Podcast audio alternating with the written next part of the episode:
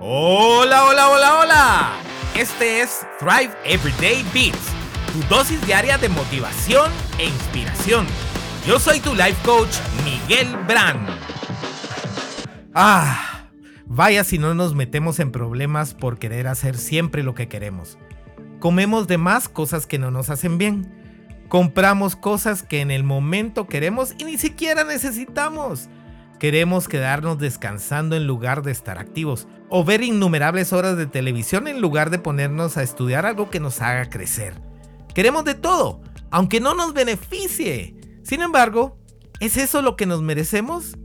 ¿Y a qué me refiero con lo que merecemos?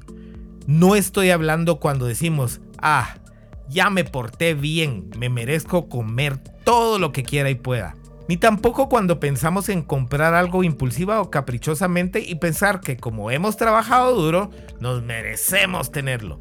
Más bien, hablo de qué es lo que mereces como ser humano creado por Dios. Y realmente lo que Él dice que merecemos es muy distinto a la mayoría de caprichitos que pensamos que somos merecedores de obtener ya, en este momento, ahorita. Nuestro potencial físico, emocional, mental y espiritual es inmenso pero muchos de nosotros no lo alcanzamos porque no le damos la gasolina que merece.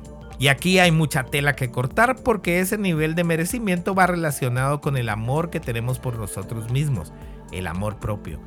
Merecemos estar integralmente sanos, llevar una vida plena, tener un cuerpo que refleje esa plenitud, vivir en abundancia, tener relaciones significativas y alcanzar, o por lo menos acercarnos a ese potencial del que te hablé hace un momento. Aunque no me lo creas, la mayoría de nosotros, aunque sea muy en el fondo, creemos no ser merecedores de esto. Y al no creerlo, dejamos de buscarlo y peor aún, actuamos consciente o subconscientemente saboteándonos para no obtenerlo. Sí, quizás te parece ilógico esto, porque ¿quién no querría todo lo mejor para su vida? Pero cada vez que escogemos lo que queremos en lugar de lo que merecemos, el niñito interior gana y nuestras acciones nos alejan de lo mejor. Si eres padre o madre, sabrás bien a lo que me refiero. Aunque tu hijo quiera muchas cosas, sabes que muchas de ellas no le benefician y tratas de guiarle por el camino de lo que le hace bien. Pues así ha estar Dios con nosotros, ¿no crees? Y lo sé, no es fácil porque nuestro ego quiere lo que quiere. Se requiere de atención y trabajo para empezar primero a darnos cuenta y luego tener la valentía de poder decir no en beneficio de lo que realmente nos hace ser mejores. Profundizaremos más adelante en este tema, sin embargo quería empezar hoy a sembrar este pensamiento en ti para que inicies a cuestionarte si las acciones que tomas cada día son las que te mereces o únicamente las que quieres. Comparte este episodio con todos, podrías brindarle una nueva perspectiva a alguien hoy.